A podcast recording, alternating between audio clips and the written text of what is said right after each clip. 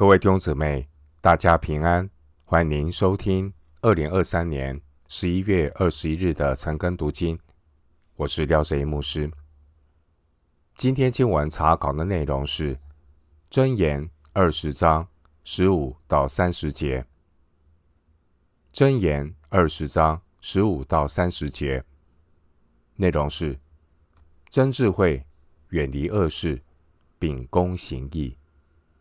首先，我们来看《箴言》二十章十五到十八节：有金子和许多珍珠，唯有知识的嘴乃为贵重的珍宝。谁为生人作保，就拿谁的衣服；谁为外人作保，谁就要承担。以虚妄而得的食物，人觉甘甜。但后来，他的口必充满尘沙。计谋都凭筹算立定，打仗要凭智谋。经文十五节和十八节前后对应，主题是寻求真智慧。经文第十五节说：“有金子和许多珍珠，唯有知识的嘴乃为贵重的珍宝。”十五节的知识是指洞察力，这是一种分辨的智慧。作者强调，具备洞察力、分辨的智慧很重要，我们才不会被迷惑。经文十八节说：“计谋都凭筹算立定，打仗要凭智谋。”计谋原文是计划。筹算的意思是商议、劝告；智谋原文的意思是指导、建议。我们以大卫的例子来看，大卫王他一生有许多的征战，他之所以能够成功的原因，是他依靠筹算、智谋，而这些筹算、智谋是来自他依靠耶和华。所得到的智慧和谋略，因为大卫他专心求问耶和华。撒母耳记上二十三章二节四节，撒母耳记上二三十章第八节，撒母耳记下五章十九还有二十三节。弟兄姊妹，我们常听人说：“谋事在人，成事在天。”圣经教导我们。求问耶和华才是真智慧，耶和华必指示当行的道路。经文十六到十七节主题是切忌鲁莽行事。十六节说：谁为生人作保，就拿谁的衣服；谁为外人作保，谁就要承担。为生人作保，为外人作保，可能会让人吹捧他。很豪爽，很大方，但却是盲目自义、不考虑后果的鲁莽行为。箴言六章一节、十七章十八节，慷慨的感觉是虚幻的，最终都要承担责任，甚至连自己的衣服也保不住。经文十七节说：“以虚妄而得的食物。”人觉甘甜。说谎或许可以让一个人快速的达到目的，但这也是不考虑后果、体贴肉体的行为。因为十七节说：“但后来他的口必充满尘沙。”这叫做先甜后苦，人必要尝到说谎的苦果。有真智慧的人不会鲁莽的承诺。也不会任意的撒谎。鲁莽的承诺是望梅止渴，任意的撒谎是饮鸩止渴。无论是鲁莽的承诺，或是任意的撒谎，两者都会给自己带来无穷的后患。回到今天的经文，箴言二十章十九到二十五节。往来传舌的，泄露密事；大张嘴的，不可与他结交。咒骂父母的，他的灯必灭，变为漆黑的黑暗。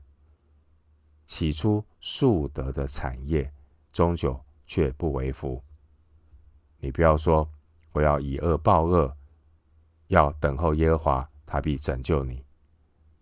两样的砝码为耶和华所憎恶，诡诈的天平也为不善。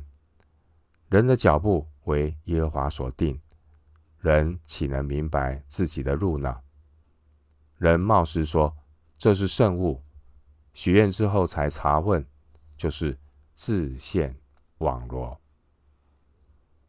经文十九节说：“往来传舌的泄露密事，大张嘴的不可与他结交。爱说闲话的人，辜负了别人对他的信任，也因此不要与多嘴的人结交，因为他如果在你面前批评别人，你你也要知道，他也可能会在别人的面前批评你。”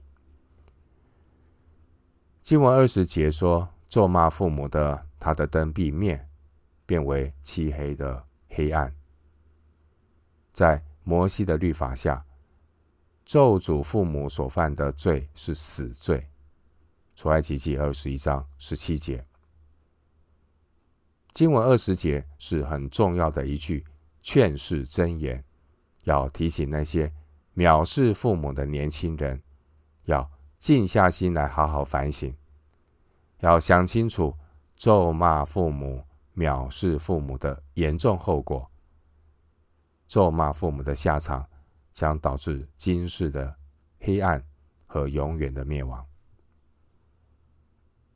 经文二十一节说：“起初素得的产业，终究却不为福。”浪费家产的儿女。透过分家产，一夜之间致富，但来得快，去得也快。这种靠继承家产致富的富二代，很快就会把家产散尽。二十一节这句劝世箴言，也同样提醒所有想要快速致富的人：来得快，去得也快。来得容易。去的会非常的快。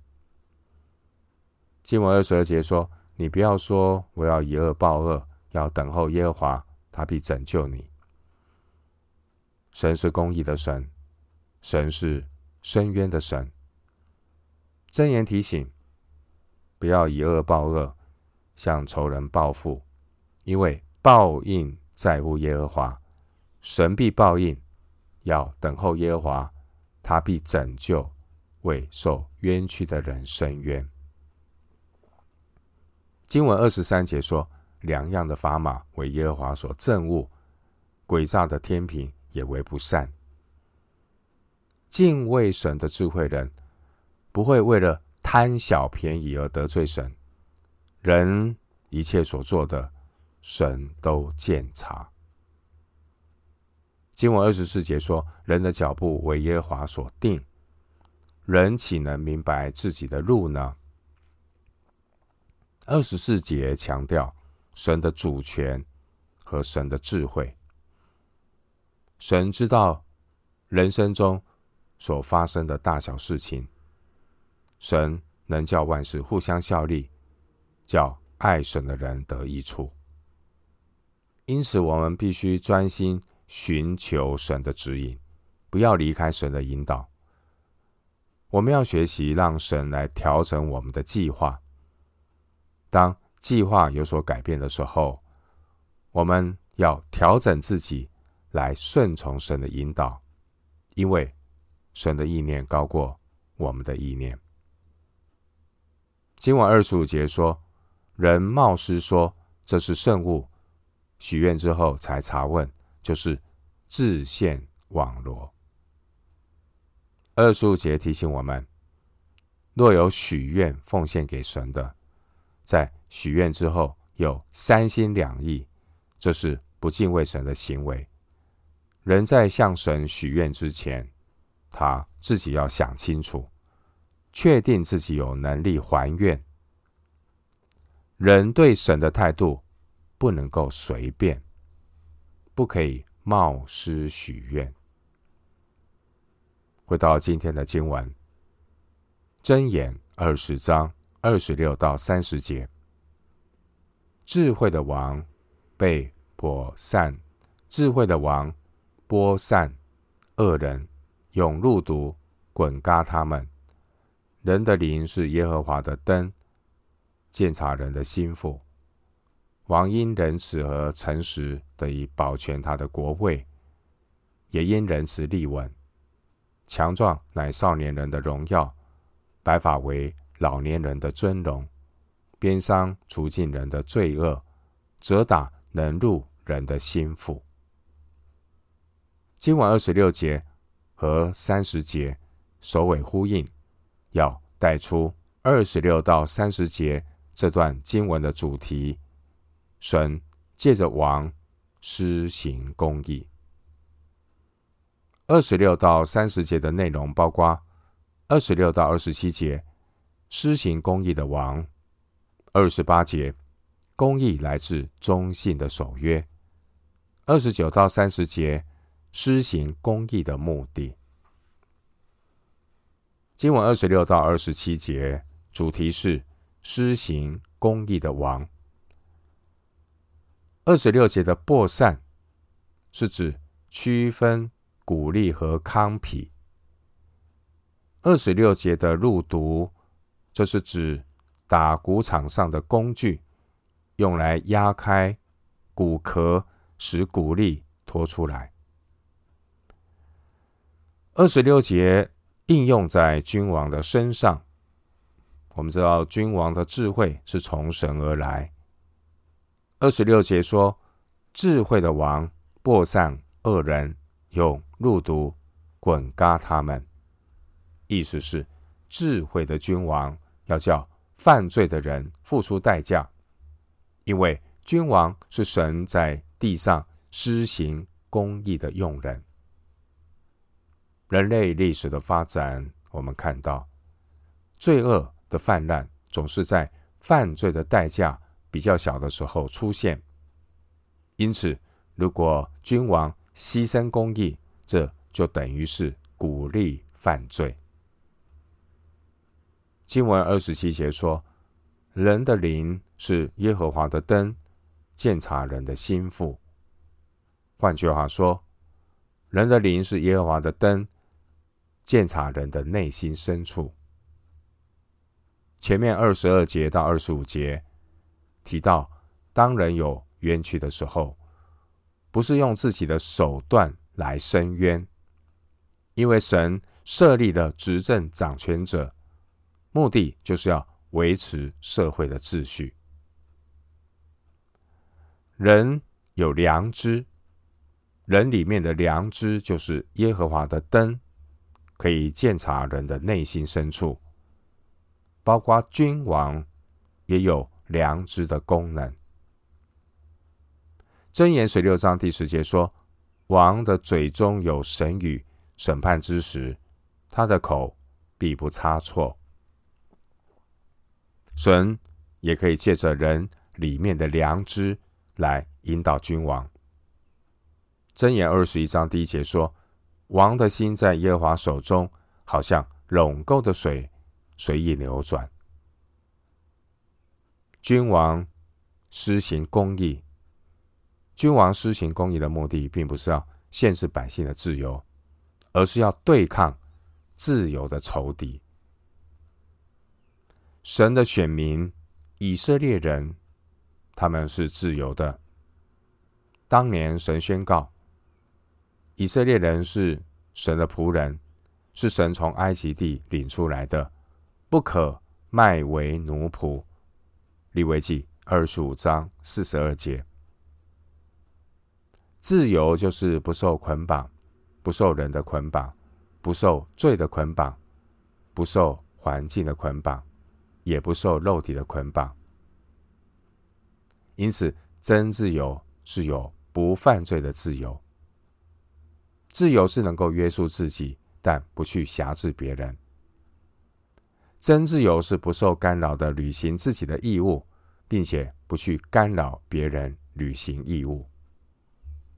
真自由是不受干扰的做出选择，但要承担选择的后果。真自由是有权说别人不爱听的话，但也可以不想、不听别人所说的话。但罪人的本性都不是约束自己，而是辖制别人，所以需要有君王来维持社会的正义、公义，才能够约束每个人都不去妨碍别人的自由。经文二十八节主题是公义来自忠信的守约。二十八节说，王因仁慈而诚实，得以保全他的国位。也因仁慈立稳。二十八节的仁慈，原文的意思是良善、慈爱、忠诚，这是盟约中的用语，表示忠诚，表示信实。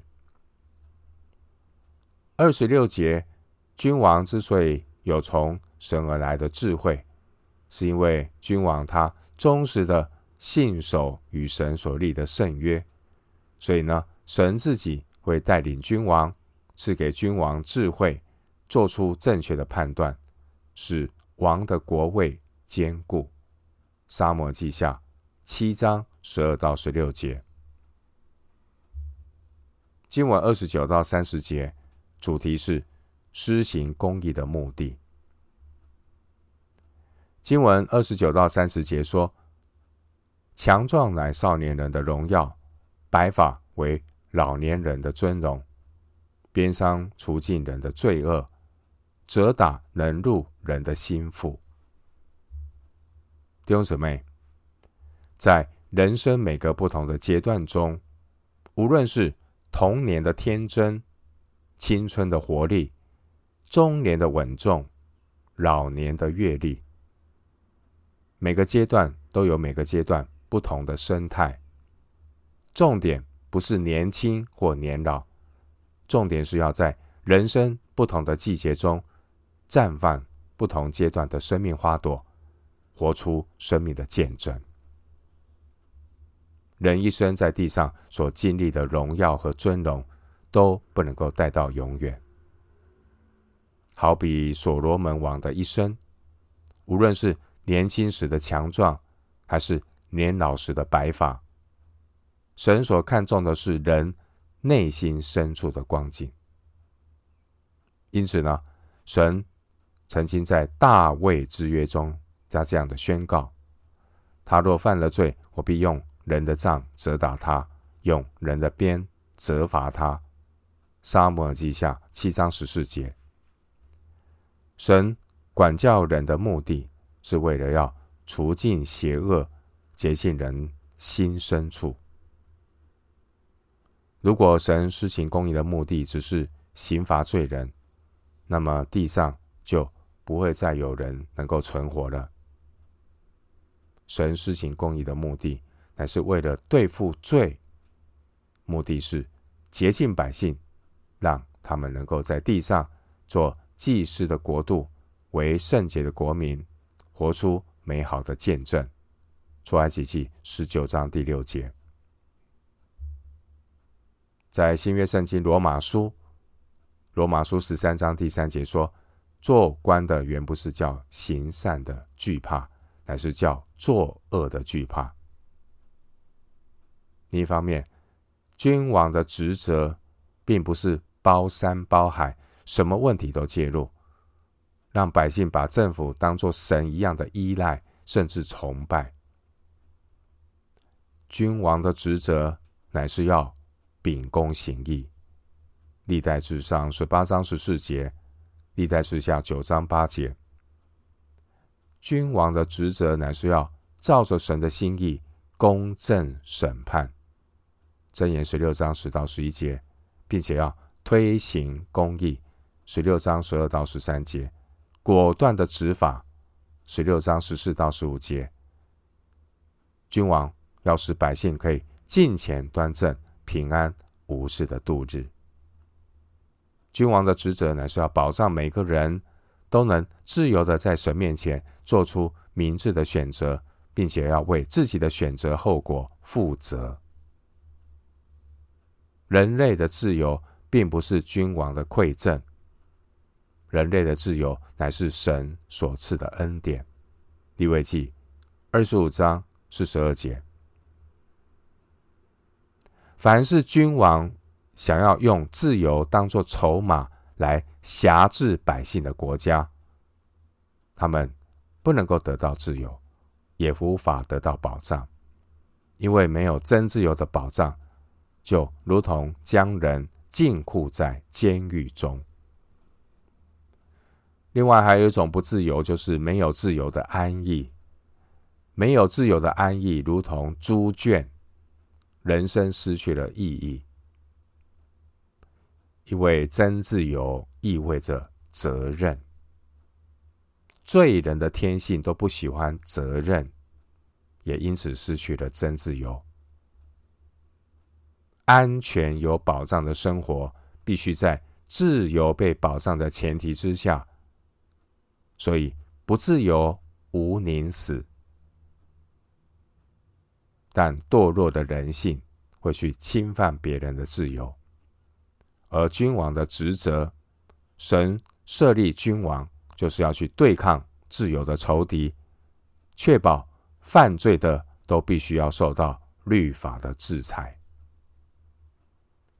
我们今天经文查考就进行到这里，愿主的恩惠平安与你同在。